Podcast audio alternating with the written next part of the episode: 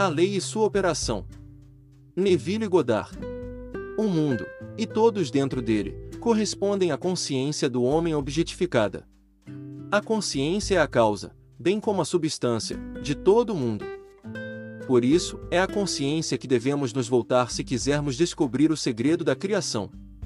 O conhecimento da lei da consciência e do método de se operar esta lei irá permitir-lhe realizar tudo o que deseja na vida. Armado com um conhecimento prático dessa lei, você pode construir e manter um mundo ideal. A consciência é a única realidade, não figurativamente, mas de fato. Essa realidade pode, por uma questão de clareza, ser comparada a um fluxo que se divide em duas partes, o consciente e o subconsciente. A fim de operar de forma inteligente a lei da consciência, é necessário compreender a relação entre o consciente e o subconsciente. O consciente é pessoal e seletivo, o subconsciente é impessoal e não seletivo. O consciente é o reino do efeito, o subconsciente é o reino da causa. Estes dois aspectos são as divisões masculina e feminina da consciência. O consciente é masculino, o subconsciente é feminino. O consciente gera ideias e imprime. Estas ideias sobre o subconsciente, o subconsciente recebe ideias e lhes dá forma e expressão.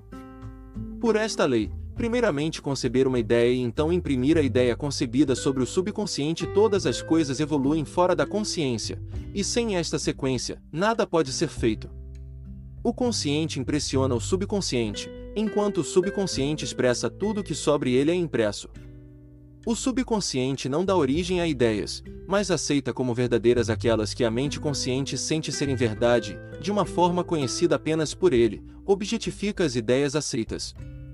Portanto, por meio de seu poder de imaginar e sentir e sua liberdade para escolher a ideia que vai entreter, o homem possui controle sobre a criação. O controle do subconsciente é atingido por meio do controle de suas ideias e sentimentos. O mecanismo da criação está oculto nas profundezas do subconsciente, o aspecto feminino ou ventre da criação. O subconsciente transcende a razão e é independente da indução contempla sentimentos como fatos existentes em si mesmos e, com base nessa hipótese, prossegue para dar-lhes expressão. O processo criativo começa com uma ideia e seu ciclo segue um curso que se inicia com um sentimento e termina em uma vontade de agir. As ideias são imprimidas sobre o subconsciente por intermédio dos sentimentos. Nenhuma ideia pode ser impressa sobre o subconsciente até que seja sentida. Mas uma vez sentida, seja ela boa, ruim ou indiferente, deve ser expressada. O sentimento é o primeiro e único meio pelo qual ideias são transmitidas ao subconsciente. Portanto, o homem que não controla seus sentimentos pode facilmente imprimir sobre o subconsciente estados indesejáveis. Controlar os sentimentos não significa restringir ou suprimi-los, mas sim a disciplina de imaginar e entreter apenas sentimentos que contribuem para a sua felicidade. O controle de seus sentimentos é muito importante para uma vida plena e feliz. Nunca entretenha um sentimento indesejável, tampouco pense de forma favorável sobre o que é errado. Não se debruce sobre a imperfeição de si mesmo ou dos outros. Fazer isso é imprimir tais limitações sobre o subconsciente. O que você não quer que seja feito a você, não sinta que seja feito a vós ou a outro. Esta é toda a lei de uma vida plena e feliz. Todo o resto é comentário. Todo sentimento gera uma impressão subconsciente, a menos que seja compensada por um sentimento mais poderoso de natureza oposta, deve ser expressado. Dentre dois sentimentos, o dominante é o que é expressado. Eu sou saudável é um sentimento mais forte do que eu vou ser saudável. Sentir eu vou é confessar que eu não sou, eu sou é mais forte do que eu não sou.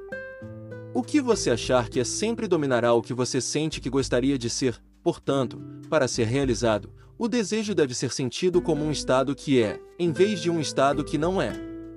A sensação precede a manifestação e é a base sobre a qual toda manifestação repousa. Tenha cuidado com seus humores e sentimentos, pois há uma conexão ininterrupta entre seus sentimentos e o mundo visível. Seu corpo é um filtro emocional e ostenta a marca inconfundível de suas emoções predominantes. Perturbações, emoções, especialmente reprimidas, são a causa de toda doença. Sentir intensamente algo errado sem dar Voz ou expressar esse sentimento é o início da doença tanto no corpo quanto no ambiente. Não entretenha o sentimento de arrependimento ou fracasso, pois frustração ou desapego quanto a seus resultados resultam em doenças. Pense e sinta unicamente sobre o estado que você deseja realizar. Sentir a realidade do estado procurado, e viver e agir com base nessa convicção, é o caminho para todos os aparentes milagres. Todas as mudanças de expressão são trazidas à tona por meio de uma mudança de sentimento. Uma mudança de sentimento é uma mudança de destino. Toda a criação ocorre no domínio do subconsciente. O que você deve adquirir, então, é um controle reflexivo da operação do subconsciente, isto é, o controle de suas ideias e sentimentos. O acaso ou a sorte não é responsável pelas coisas que acontecem com você, tampouco é o destino autor de sua fortuna ou azar. Suas impressões subconscientes determinam as condições de seu mundo. O subconsciente é no seletivo, é impessoal e não faz acepção de pessoas. Atos 10, 34, Romanos 2, 2. O subconsciente não está preocupado com a veracidade ou falsidade de seu sentimento. Ele sempre aceita como verdade aquilo que você sente como verdadeiro. Sentimento é o consentimento do subconsciente para com a verdade que é declarada como verdade. Devido a essa qualidade do subconsciente, não há nada impossível para o homem. O que quer que a mente do homem possa conceber e sentir como verdadeiro, o subconsciente pode e deve objetificar. Seus sentimentos criam um padrão a partir do qual o mundo é formado, e uma mudança de sentimento é uma mudança de padrão. O subconsciente nunca deixa de expressar o que sobre ele foi imprimido. No momento em que recebe uma impressão, ele começa a trabalhar nas formas de sua expressão. Ele aceita o sentimento sobre ele impresso, o seu sentimento, como um fato existente dentro de si mesmo e imediatamente ajusta-se para produzir no mundo externo ou objetivo a correspondência exata desse sentimento. O subconsciente nunca altera as crenças aceitas pelo homem. Ele as manifesta até o último detalhe, sejam ou não benéficas. Para imprimir o subconsciente com o estado desejável, você deve assumir o sentimento que você teria caso já tivesse obtido o seu desejo. Ao definir o seu objetivo, você deve se preocupar apenas com ele próprio. A maneira como será expresso ou as dificuldades envolvidas não devem ser consideradas por você. Sentir um estado imprime sobre o subconsciente.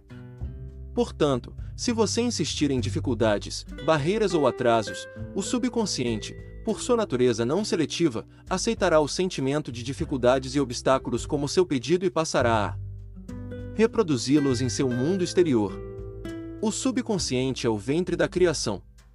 Ele recebe as ideias por meio dos sentimentos do homem. Ele nunca muda a ideia recebida, mas sempre lhe dá forma. Portanto, o subconsciente sempre manifesta a ideia na semelhança e forma do sentimento por meio da qual foi recebida.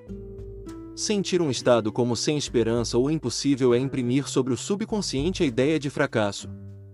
Embora o subconsciente sirva fielmente ao homem, não se deve inferir que a relação seja a de um servo com um mestre, como era antigamente concebida.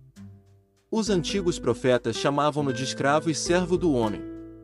São Paulo, personificando como uma mulher, disse: A mulher deve sujeitar-se ao homem em tudo.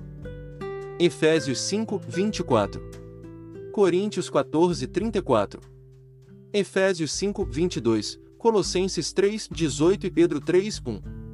O subconsciente de fato serve ao homem e fielmente dá forma aos seus sentimentos. No entanto, o subconsciente tem uma distinta versão pela compulsão e responde melhor à persuasão do que ao comando, consequentemente, assemelhar-se mais à amada esposa do que ao servo. O marido é a cabeça da mulher, Efésios 5, 23. Pode não ser verdade no que diz respeito ao homem e mulher em seu relacionamento terreno, mas é verdade com relação ao consciente e subconsciente, ou aos aspectos masculino e feminino da consciência. O mistério ao qual Paulo referiu ao escrever, este é o grande mistério 532. Aquele que ama a sua mulher, ama a si mesmo 5:28. E serão os dois uma só carne 5:31. É simplesmente o mistério da consciência. A consciência é, em verdade, una e indivisível, mas do ponto de vista da criação ela aparenta ser dividida em dois. O consciente, objetivo, ou aspecto masculino é verdadeiramente a cabeça e domina o subconsciente, subjetivo, ou aspecto feminino. No entanto, essa liderança não é a do tirano, mas a do amante. Assim, pressupondo o sentimento que já seria seu caso possuísse seu objetivo, o subconsciente move-se para construir exatamente aquilo que você pressupôs. Seus desejos não são inconscientemente aceitos até que você assuma o sentido de sua realidade, pois somente através do sentimento uma ideia é subconscientemente aceita, e só através dessa aceitação é que pode ser expressa. É mais fácil atribuir o seu sentimento a eventos no mundo do que admitir que as condições do mundo refletem seu sentimento. No entanto, é eternamente verdade que o exterior espelha o interior. Assim como dentro, fora assim como acima, abaixo, assim como abaixo, acima, assim como fora, dentro, correspondência, o segundo dos sete princípios de Hermes Trismegisto. Um homem não pode receber nada que não lhe é dado do céu, João 3:27, e o reino dos céus está dentro de você, Lucas 17:21. Nada vem de fora, todas as coisas vêm de dentro, do subconsciente. É impossível para você ver qualquer coisa que não seja o conteúdo de sua consciência. Seu mundo, em todos os seus detalhes, é sua consciência objetificada. Os estados objetivos são testemunhas das impressões subconscientes. Uma mudança de impressão resulta numa mudança de expressão. O subconsciente aceita como verdade aquilo que você sente como verdadeiro, e considerando que a criação é o resultado de impressões subconscientes, você, por seu sentimento, determina a criação. Você já é o que você quer ser, e sua recusa em acreditar nisso é o único motivo pelo qual você não vê essa situação. Procurar no exterior por aquilo que você não sente que você é, é o mesmo que procurar em vão, pois nunca encontramos o que queremos, encontramos apenas o que somos. Em suma, você expressa e possui apenas o que está consciente de ser ou possuir. Aquele que possui, é dado. Negar a evidência dos sentidos e apropriar-se do sentimento de desejo realizado é o caminho para a realização de seu desejo. Dominar o autocontrole de seus pensamentos e sentimentos é a sua maior realização. No entanto, até que o autocontrole perfeito seja atingido, de modo que, apesar das aparências, você sente tudo o que quer sentir, use o sono e a oração para ajudá-lo a realizar seus estados desejados. Estes são os dois portões para o subconsciente.